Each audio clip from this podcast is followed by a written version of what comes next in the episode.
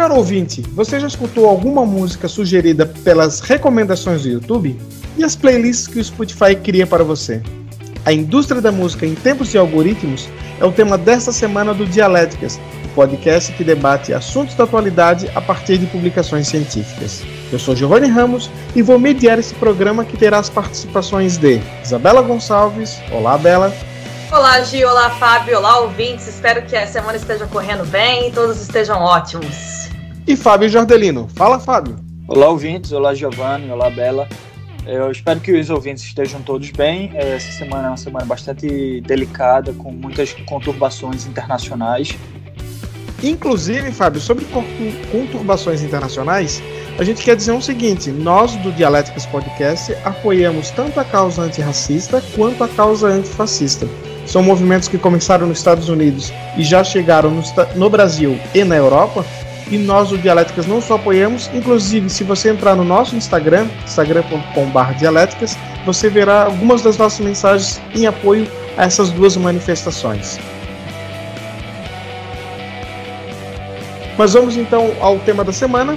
O artigo chama-se O Impacto dos Algoritmos no Consumo de Música, uma revisão sistemática de literatura, das pesquisadoras brasileiras Rosimari Santini e Débora Salles. Vamos à tese.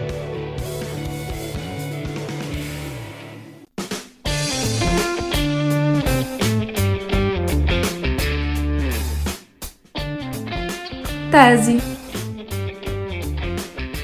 O artigo é uma revisão sistemática de literatura, isto é, uma pesquisa que busca responder a uma questão a partir de outras publicações científicas, sem a necessidade de um estudo prático. Nesse artigo, a pergunta foi: quais são as implicações sociais e culturais dos sistemas de recomendação de música como intermediários culturais online? As pesquisadoras partem do conceito de intermediários culturais do sociólogo francês Pierre Bourdieu, isto é, os formadores de opinião que atuam na atribuição de valor a um produto cultural.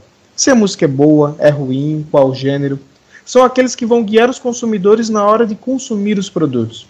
Isso pode ser tanto uma crítica cultural em um jornal, quanto uma seleção de quais músicas vão tocar em um programa de rádio. A internet uniu esse conceito de intermediário cultural com os sistemas de recomendações, que usam algoritmos para indicações aos usuários. É uma programação que capta os dados do consumidor, que vai indicar o que ele deve fazer, o que ele deve ouvir, vai sugerir.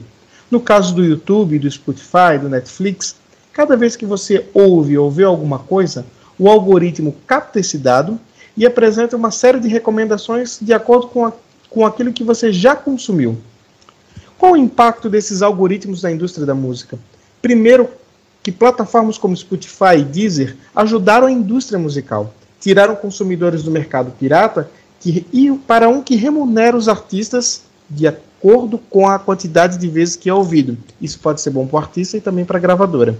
O YouTube, por exemplo, ajuda a divulgar os artistas para a realização de mais shows. Muda-se as técnicas de marketing para que um artista seja mais escutado, mas a indústria da música, que sofreu no começo da década passada com a popularização do MP3, ganhou um novo fôlego, principalmente a partir dessa década, lá por 2015 e 2016, esquecendo de vez a venda em CD ou qualquer produto semelhante. Isabela Gonçalves, qual é a sua tese? Bom, ouvintes, Hoje em dia a gente tem uma quantidade quase infinita de informação, né? A cada momento você pode twittar uma coisa, escrever um texto no seu Medium, no seu blog, enfim, postar um vídeo. Isso tudo gera efeitos. O efeito principal, eu acho que seria o efeito óbvio que seria a impossibilidade de consumir tudo. Inclusive, eu acho que as síndromes aí de ansiedade tem muito a ver com isso. Hoje em dia a gente tem tanta informação que a gente não sabe por onde começar. Então, há uma necessidade de uma curadoria digital. Essa curadoria ela já ocorria antes, ela ocorria por meio das recomendações da própria imprensa. Então, você tinha lá as listas de recomendação de leitura feitas pelos jornais, pelas revistas especializadas, ou as listas de recomendação de álbuns e etc. Hoje em dia, o, que, o, o, que muda é que essa curadoria ela passa da ela deixa de estar na mão do humano e passa para a mão dos algoritmos. Então, o artigo ele procura discutir quais seriam os efeitos dessa digitalização da curadoria e dessa quase mecanização da curadoria no consumo midiático. O estudo mostrou que várias questões eles ainda permanecem abertas nessa questão de consumo de música. Será que as pessoas usam a internet para cultivar hábitos culturais pré-existentes? Será que as práticas de consumo de massa são reproduzidas nos ambientes online? Estamos testemunhando uma real fragmentação dos públicos, já que o Big Data reforça o fenômeno dos segmentos e de nichos de forma controlada? Ou será que esses sistemas ajudam o público a explorar a variedade de opções ampliando suas práticas culturais e tornando os gostos mais abertos e diversificados. Essas foram algumas questões que, artigo, que, o artigo chegou a levantar, não conseguiu responder.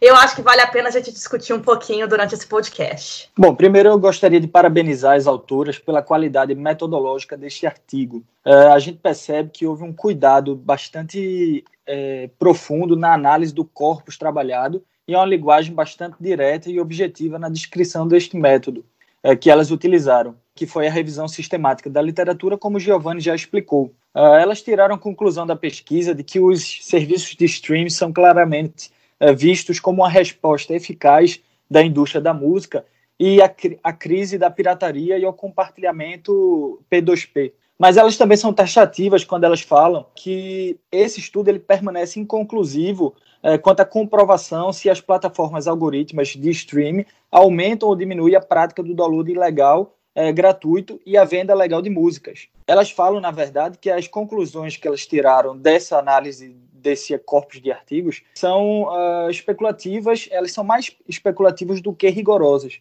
É, na verdade, elas ficam muito na, na, hipótese. E aí eu queria falar um pouco sobre isso, é, na verdade, trazer uma discussão que a Bela já comentou no episódio passado, que é a dificuldade dos estudos acadêmicos na área de humanidades.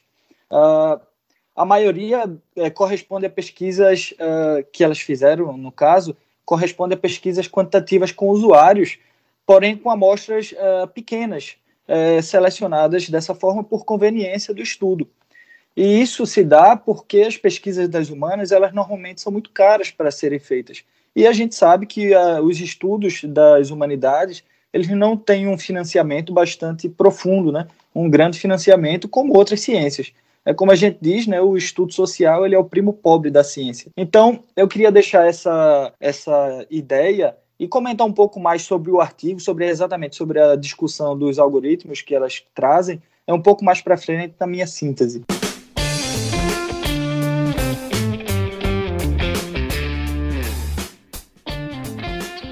Antítese Bela, voltando ao conceito de Bourdieu de intermediário cultural, nós temos hoje um algoritmo, ou seja, um robô que sugere as coisas para você ver ou ouvir.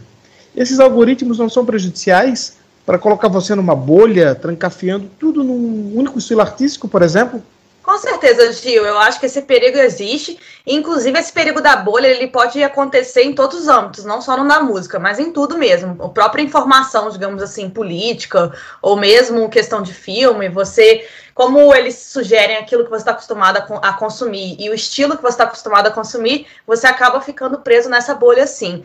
É, e essa bolha ela já foi utilizada. Existia um outro conceito que seria a câmara de ecos, que é um, um conceito do Sunstein, um autor, que é mais ou menos o mesmo fenômeno. A, a internet, ela como ela tem esse caráter mecânico, né, de sugerir conteúdo, etc., você mais ou menos ficando preso naqueles mesmos gostos, naqueles mesmos hábitos, tudo isso.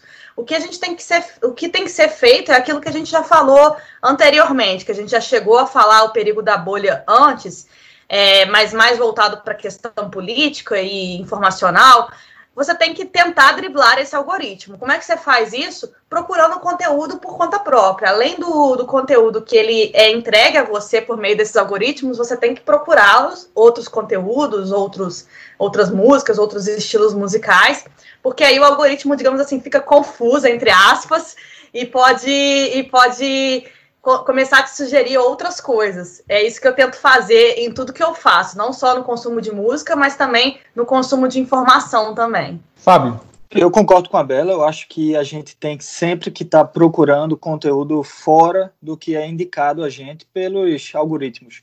É, na verdade, eu sou um grande crítico aos algoritmos, principalmente porque eles deixam a gente preso dentro de uma bolha. E isso, como a Bela falou, não só apenas sobre música ou cultura, mas também sobre política. A gente vive hoje num mundo extremamente bipolarizado, cada vez mais, onde as pessoas que têm redes sociais são bombardeadas sobre determinada ideologia política é, repetidamente e acabam que ficam presas dentro daquele mundo achando que aquilo é realidade, quando que na verdade não é. Então a gente tem essa questão também dentro da música e a gente vê isso normalmente nos uh, né, no, nas publicidades que a gente recebe uh, nas plataformas, seja YouTube, uh, Spotify. Eu, por exemplo, eu sou um grande fã de música erudita, então acabo recebendo muito muita indicação desse tipo de música. É, ou então muita música independente, rock independente. Mas eu percebo que mesmo esses que eu recebo são de artistas que já têm uma certa relevância. Como, por exemplo, recentemente eu descobri uma banda muito interessante, é, australiana, que chama-se We Lost the Sea, e ela fala sobre. É, é, é, um rock meio independente, mas que acaba é, que já é bastante conhecido. O, o disco deles né, no YouTube, que me foi recomendado pelo próprio YouTube, já vai lá com um milhão e, e poucas visualizações e vários mil likes. Então a gente vê que já é uma banda relativamente conhecida, não é aquele artista que está começando agora, apesar de ser uma banda independente. Então a gente percebe que tem alguns detalhezinhos aí, alguns furos nesse sistema que a gente vai comentar um pouco mais para frente. Fábio, tu falou agora sobre artista independente e eu já te provoco com o seguinte: um artista novo que acabou de gravar um álbum, e vai ter realmente chance de aparecer nesse sistema? Olha, o, gate, o gatekeeper, na minha opinião, ele é sim muito importante, mas ele não é mandatório. É, na verdade, antigamente a gente tinha o, a figura do gatekeeper, o, o, editor do jornal que fazia essa indicação, como a Bela comentou há pouco tempo atrás, é, que fazia essa indicação com listas e indicações de peças de teatro para você assistir, é, músicas, melhores álbuns. Mas hoje em dia a gente tem os algoritmos para fazer isso, e não só os algoritmos, a gente hoje tem uma comunicação muito mais aberta. Então, até o, as, os próprios grupos, por exemplo, eles indicam. Uh, tem, tem alguns grupos de Facebook, por exemplo, que falam somente sobre um estilo musical, indicam determinadas bandas que estão começando. Isso é também uma forma de burlar esse algoritmo. É, isso é basicamente o que a Bela falou é, anteriormente sobre você ir atrás de procurar esse estilo, esse novo estilo musical ou uma nova banda. Então eu acho que, na verdade, uma pessoa que está começando, começando agora, uma banda que está começando agora, ela ainda continua enfrentando alguns dos mesmos problemas ou até alguns novos problemas do que tinha antes. Antes ela tinha que burlar ou cair na graça do editor do jornal. Hoje ela tem que cair na graça do algoritmo, que é às vezes até muito mais difícil, né? Não, e o detalhe é o seguinte, eu particularmente já conheci algumas bandas por recomendações do YouTube, bandas que eu não conhecia. E a gente vai falar sobre isso depois na síntese. Mas às vezes é um desafio, porque é, essa avaliação humana não, a gente não pode perder ela mesmo, né? Apesar de que o, o algoritmo pode ser sim interessante, porque você escuta muito de um estilo, algum artista conseguiu entrar nesse sistema, ele aparece para quem não conhecia. Ele pode ser interessante também.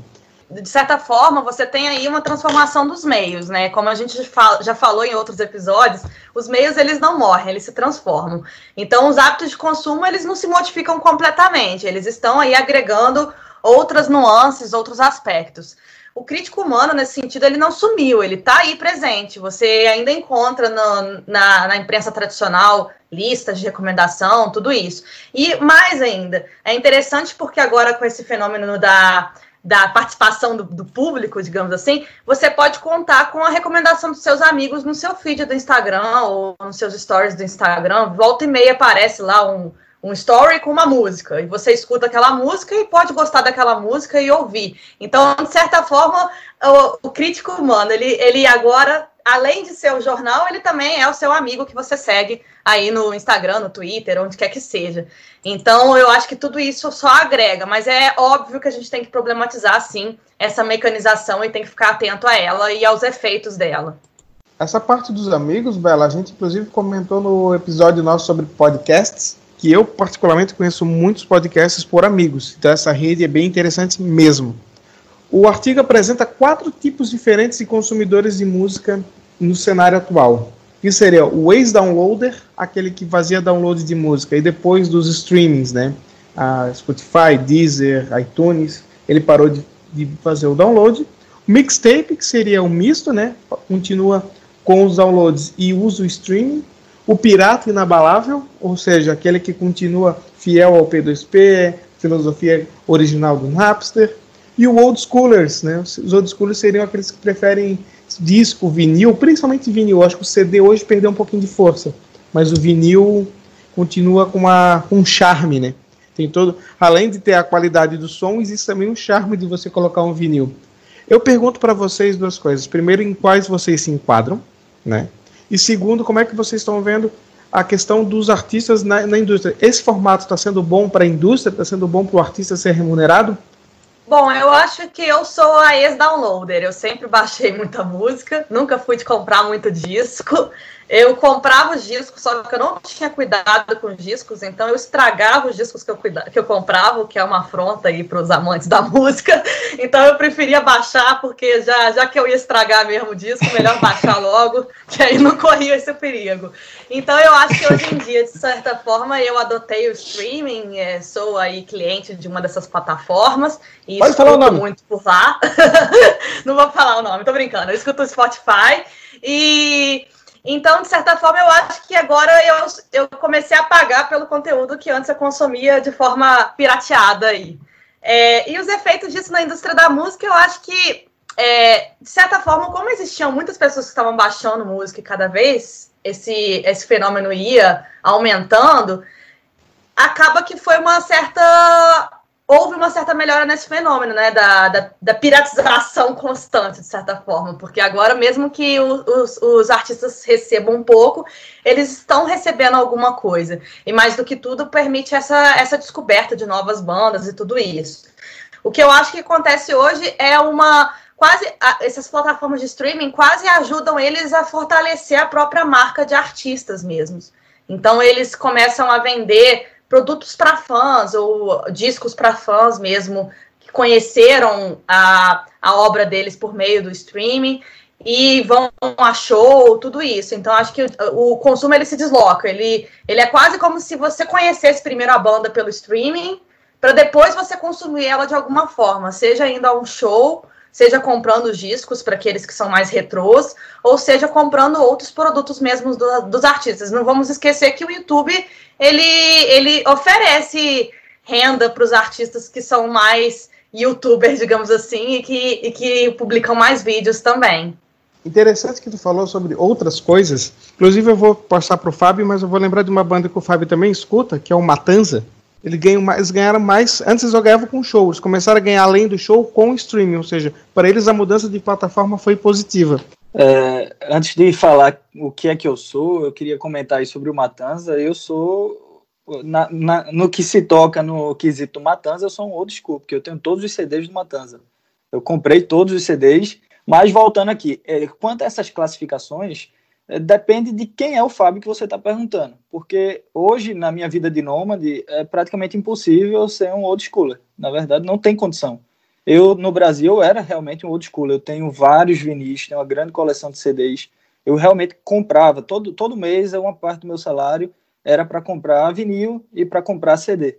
Mas nessa vida de nômade, que hoje eu estou na Polônia, daqui a duas semanas eu volto para Portugal, e depois de Portugal eu já vou para outro país. Então eu nunca sei onde eu vou estar, não tenho como estar tá carregando tanta quantidade de material físico. Então eu virei um ex-downloader. Eu nunca fui muito de pirataria, Acho que só quando lá atrás, quando começou essa questão da, da pirataria, com ainda com LimeWare, quem lembra disso aí, eu cheguei a baixar alguns CDs, claro, não vou negar aqui a, meus atos ilícitos. Agora eu queria falar um pouco também sobre uma questão que a Bela comentou, que é sobre o, quanto esses artistas ganham com isso. E o artigo ele fala que não é mostrado em momento algum nessas pesquisas, nessa revisão literária toda, é, como, como, se dá essa cadeia de, de repasse financeiro. Apesar de desses artistas eles montarem muitas plataformas é, nos, nas plataformas de stream, no YouTube, no Spotify, a gente ainda não tem muitas pesquisas acadêmicas que mostram, olha, tal banda ganhou tanto a partir dessa plataforma, porque isso são informações que é, acabam que não são disponibilizadas, então fica pelas gravadoras. Vácuo. principalmente pelas gravadoras.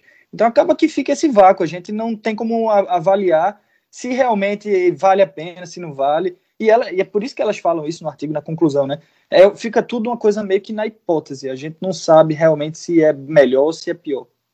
O fato é o seguinte, as gravadoras recuperaram, inclusive teve uma notícia recentemente, não tão recentemente na verdade, que o Spotify não ganhava tanto, porque as gravadoras cobram muito do Spotify para liberar os, os, seus, os seus artistas. Então, a indústria musical não quebrou tanto. E sobre essa questão da pirataria, eu também sou um ex-downloader, também muito por questões de praticidade.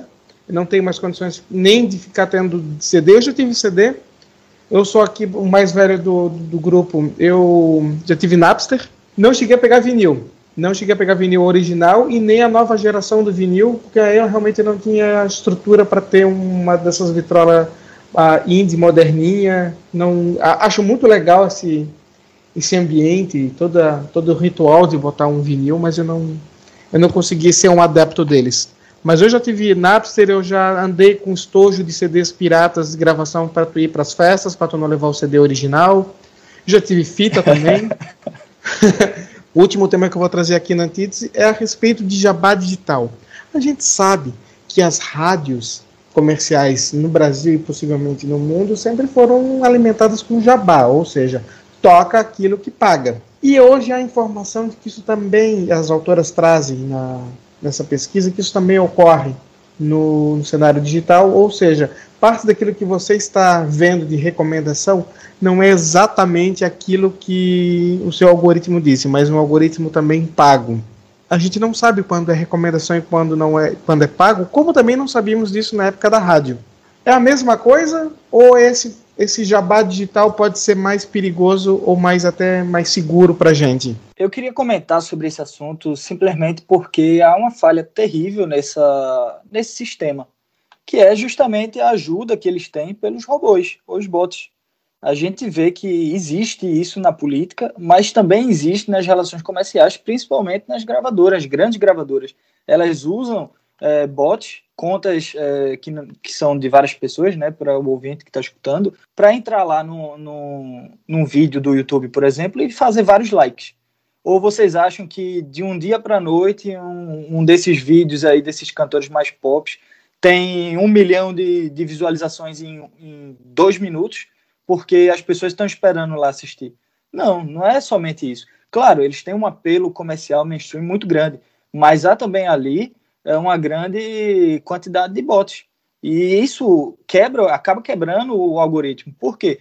Porque mostra aí ó, os mais curtidos da semana, os mais vistos da semana. E aí coloca um, um vídeo lá que às vezes nem foi o mais curtido.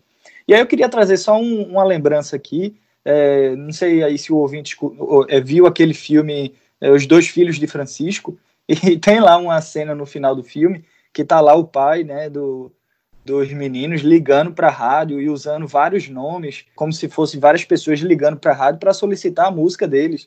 E é interessante que isso foi também um, um, método que ele encontrou de burlar aquele sistema do gatekeeper da rádio. Então a gente vê que isso já é uma coisa antiga. Esse, hoje em dia a gente tem a possibilidade de criar, uma pessoa criar 200 contas no YouTube e ir lá no vídeo e curtir as 200 uh, dar 200 likes no vídeo. E aí o vídeo vai se tornar um pouco mais conhecido. Na verdade, não criar 200 contas. O robô faz isso para ele, né? Exatamente. O robô faz isso automaticamente. O robô cria 200 contas, entra lá naquele vídeo e dá os 200 likes. A gente sabe que tem, tem esse tipo de prática. Então, é, é um, uma falha aí nesse sistema que a gente tem que ficar ligado. Bom, eu acho que de certa forma esse, esse jabá digital, de certa forma, ele está integrado aí com o conceito que a gente tem hoje, que é conceito não, com um fenômeno que seria o da publicidade nativa, digamos assim. O que seria essa publicidade nativa? Seria uma forma de marketing de conteúdo em que você entrega um conteúdo relevante para o público, gerando valor e, e criando uma espécie de relacionamento. A publicidade nativa ela não é invasiva, porque ela, de certa forma, se relaciona com os gostos daquele, daquele leitor, daquele ouvinte, a partir dos algoritmos aí que a gente conhece bem. Então, de certa forma, esse jabá eletrônico aí, ele só está dentro dessa, desse guarda-chuva aí, de forma de você promover um conteúdo, promover qualquer coisa que seja, porque aquele banner tradicional X anterior que você via, sei lá, em qualquer lugar, não, não dialoga contigo, já que a gente está nessa lógica aí de fragmentação de audiência, de nicho, tudo isso. Então, é, é tudo parte dessa nova forma de consumo, dessa nova forma de promoção, tudo isso. É, é, aquela coisa, né? Tem os lados positivos e os lados negativos. Eu nunca sou aquela utópica falando, nossa, que coisa maravilhosa, estou recebendo um, um marketing aí que, que, pensado em mim, mas também não sou pessimista, porque ao mesmo tempo em que era um saco você ver uma, uma publicidade lá que não tinha nada a ver comigo, hoje em dia é de certa forma invasivo também você vê os seus gostos sendo filtrados aí na internet e a partir disso você ganhando determinadas sugestões. É, de certa forma, dentro do consumo de mídia, de consumo de música, de filme, que, qualquer que seja, pode ser que eu encontre aí uma banda que eu vire fã pelo resto da vida por conta dos algoritmos.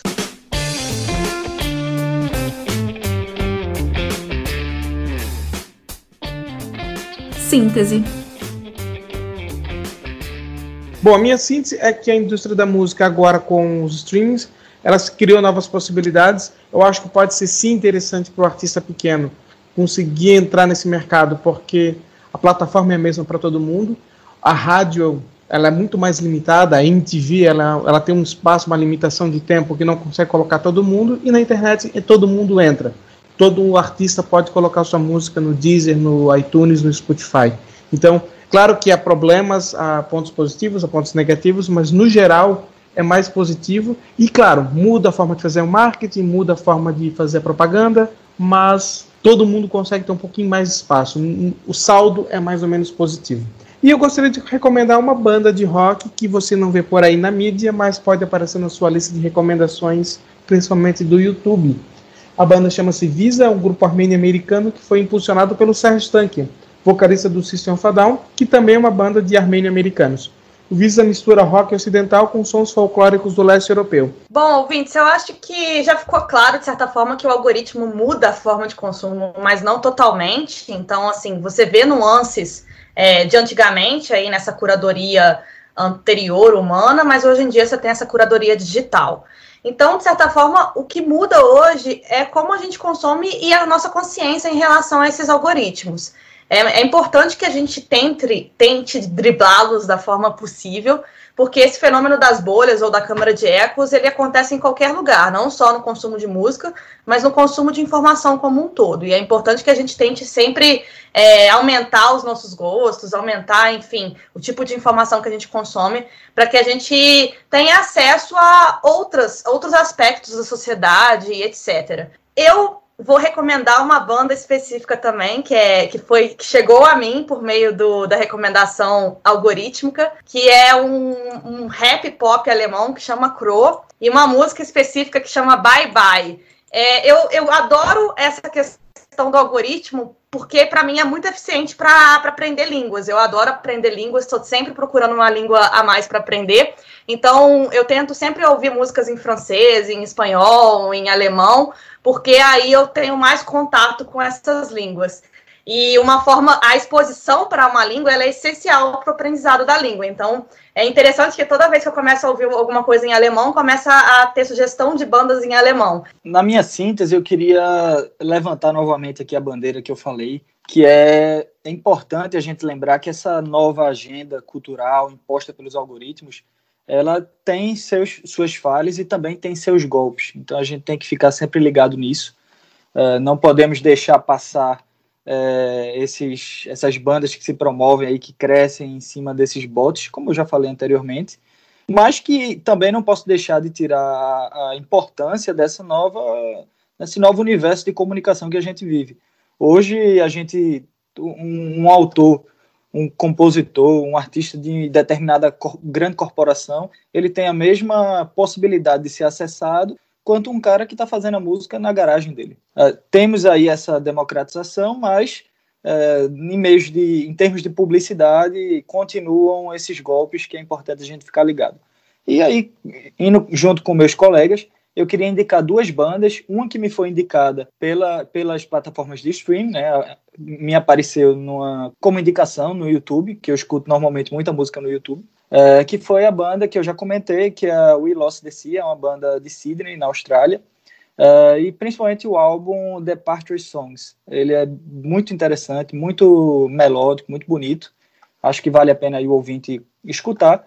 E também queria recomendar uma banda que me foi indicada durante um programa de rádio, uma banda chamada Beach House, uh, com o álbum Depression Cherry, que é também um álbum no mesmo estilo dessa, dessa outra banda que eu acabei de indicar, que é um, um rock mais uh, alternativo, digamos.